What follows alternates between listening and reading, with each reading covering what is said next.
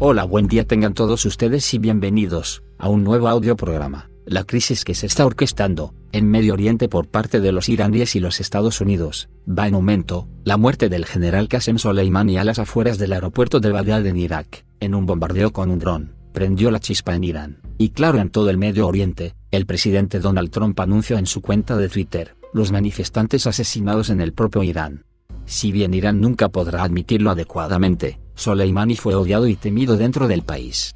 No están tan tristes como los líderes dejarán que el mundo exterior crea.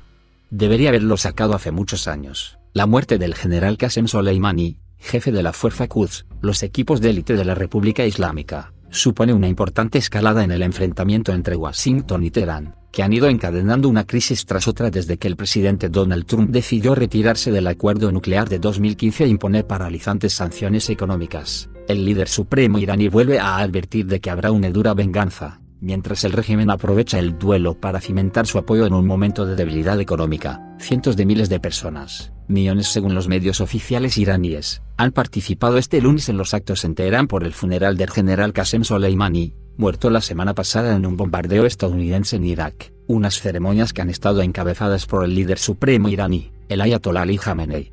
Se trata, según diversos observadores, del funeral más multitudinario de la historia de Irán desde aquel que en 1989 dio el último adiós a Ruhollah Khomeini, líder de la revolución islámica. El régimen está aprovechando el asesinato del polémico Soleimani, jefe de la fuerza al-Quds de la Guardia Revolucionaria y considerado un héroe por buena parte de la sociedad iraní, para cimentar su apoyo en un momento en que el país salía de una ola de protestas sociales duramente reprimidas por las fuerzas de seguridad. A primera hora de este lunes se ha celebrado un rezo por el general fallecido en la Universidad de Teherán en el que Jamenei ha llorado en varias ocasiones, según la agencia iraní de noticias Tasnim.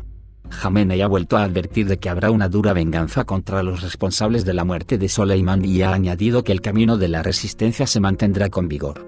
En la ceremonia han estado presentes altos cargos iraníes como el presidente, Hassan Rouhani, el presidente del parlamento, Ali Larijani, y el jefe del aparato judicial, Ebrahim Raisi. Tras ello, ha arrancado una procesión en la que el cuerpo de Soleimani ha sido trasladado a la Plaza Azadi, Libertad, situada en el oeste de la capital. Los presentes en la procesión, que se ha extendido por varias calles de la ciudad, según las imágenes emitidas por los medios locales, han portado fotografías de Soleimani, así como banderas de Irán, Irak y Líbano. La hija de Soleimani, Zainab, se ha dirigido a los presentes y ha recalcado que el nombre de Qasem Soleimani sacude ahora el nido del sionismo, el takfirismo y el orden hegemónico. Estados Unidos y el sionismo deben saber que el martirio de mi padre ha despertado más instintos humanos en el frente de la resistencia. Convertirá su vida en una pesadilla y destruirá sus nidos de araña, ha agregado. Está previsto que el cuerpo de Soleimani sea trasladado desde Teherán a Qom, centro de peregrinación del chiismo, donde se celebrará otra ceremonia. Posteriormente, será enterrado el martes en Keman, sureste, su lugar de nacimiento. Si bien hasta hace unos años, Soleimani no era muy conocido, porque actuaba en secreto, con su lucha contra el Estado Islámico comenzó a aparecer en los medios y se transformó en un héroe.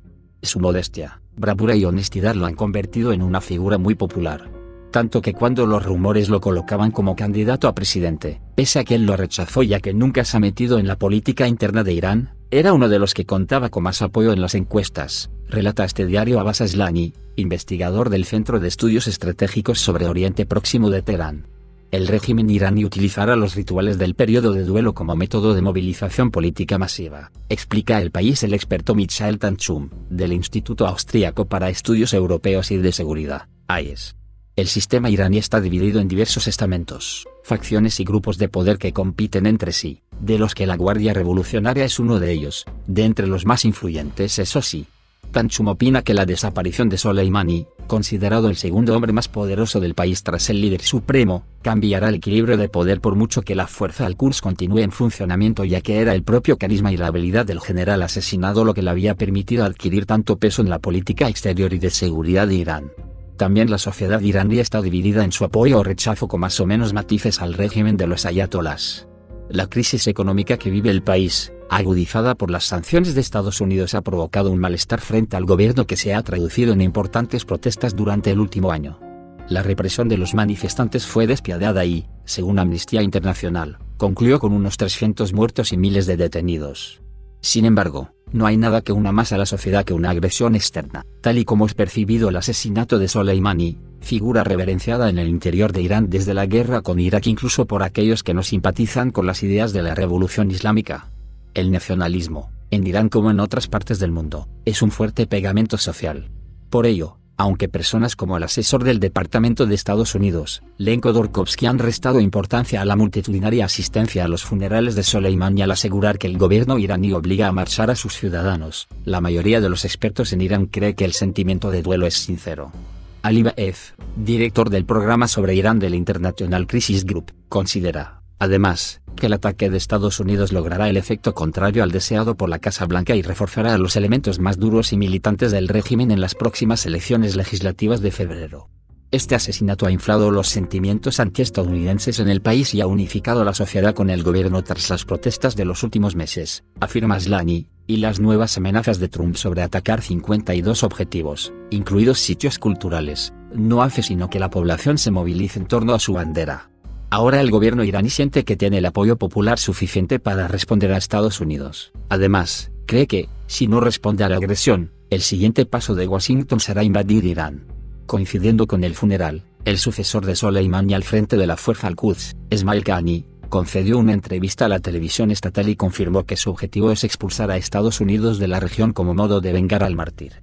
Pero la cúpula de Irán se enfrenta a un complicado dilema, según el profesor Tanchum, Cualquier ataque a gran escala contra Estados Unidos o sus aliados conllevará una enorme represalia que devastaría la economía de Irán hasta el punto de amenazar la supervivencia del régimen. Por otro lado, cualquier ataque iraní que no sea equivalente al asesinato de Soleimani será considerado una muestra de debilidad de Teherán. En ese caso, la capacidad de intimidación de Teherán en Líbano, Siria, Irak y Yemen se verá erosionada. Por ello, cree el experto, más allá de ataques a posiciones de Estados Unidos en Oriente Próximo utilizando a grupos armados afines. La lógica de supervivencia del régimen terminará empujándole a buscar un tercer país que medie para reducir las hostilidades, como Qatar o Turquía. Organización de Naciones Unidas para la Educación, la Ciencia y la Cultura, UNESCO, recordó este lunes que tanto Estados Unidos como Irán firmaron convenios internacionales en los que se comprometen a no dañar el patrimonio cultural y natural del resto de países signatarios, incluso en casos de conflicto armado. Pero Trump dijo que Estados Unidos no quiere más amenazas y que cualquier agresión será de vuelta más fuerte de lo que jamás han sido atacados. El mandatario estadounidense advirtió que tenía 52 sitios en el punto de mira, entre ellos algunos de los de mayor importancia cultural para Irán. Según la UNESCO, ese país cuenta con 24 bienes registrados como patrimonio de la humanidad, incluyendo la famosa ciudad de Persépolis y el Palacio de Golestan. Tras la amenaza del mandatario estadounidense, las reacciones no se hicieron esperar. El portavoz del ministro de Exteriores iraní, Abbas Moursavi, dijo que sentía mucho vivir en un mundo donde el presidente de la llamada mayor superpotencia aún no supiera que atacar sitios culturales es un crimen de guerra. Ahora, en medio de las tensiones entre Estados Unidos e Irán y de acuerdo con las advertencias de Trump, algunos de estos lugares considerados como patrimonio artístico-cultural para Irán y el mundo entero podrían encontrarse en riesgo. Cientos de soldados de Estados Unidos comenzaron este sábado su viaje a una base militar en Kuwait, desde donde servirán de refuerzo a las fuerzas estadounidenses desplegadas en Oriente Medio, en un momento de crecientes tensiones con Irán, indicó este domingo a F el teniente coronel Mike Burns. Como se había anunciado, la Brigada 82 del Cuerpo de Infantería fue alertada para que se preparara para el despliegue y ahora están siendo desplegados, explicó Burns, portavoz de esa unidad militar. La Brigada número 82 del Cuerpo de Infantería tiene su base militar en Fort Bragg, en el estado de Carolina del Norte, y está especializada en operaciones de paracaidistas en lugares de conflicto, como Irak, donde en el pasado ha ofrecido apoyo a las fuerzas de seguridad iraquíes. Está previsto que hasta 3.500 soldados viajen en los próximos días a Kuwait, una de las sedes del Mando Central de las Fuerzas Armadas de Estados Unidos, CENTCOM, desde donde se coordinan las operaciones militares en Irak y Afganistán. La brigada se desplegará en Kuwait como una acción de precaución en respuesta al aumento de los niveles de amenaza contra el personal y las instalaciones de Estados Unidos. Esta misma semana, el gobierno estadounidense ya envió 750 soldados a Oriente Medio en respuesta al asalto de la Embajada de Estados Unidos en Bagdad por parte de simpatizantes de milicias chiíes. El envío de tropas se produce en un momento de alta tensión entre Irán y Washington por la muerte en un ataque estadounidense con drones en Bagdad del poderoso comandante de la Fuerza Quds de los Guardianes de la Revolución Iránica Qasem Soleimani, considerado un héroe en el país persa. Teherán aseguró que tomará represalias contra Washington por la muerte de Soleimani, en consecuencia, el gobierno estadounidense ha pedido a sus nacionales que abandonen Irak inmediatamente. La muerte de Soleimani ha despertado temor entre los aliados de Estados Unidos a una nueva guerra en Oriente Medio y ha provocado la subida de los precios del petróleo, así como caídas en los mercados de todo el mundo. Las tensiones entre estos dos países siguen creciendo, ya veremos qué pasará en los próximos días o semanas. Estaremos al tanto para brindarte la mejor información. Por lo pronto me despido. Nos vemos en un próximo audio programa. Yo soy Xavi Bale. Sed buenos y que cumplan todos sus sueños. Háyala pronto.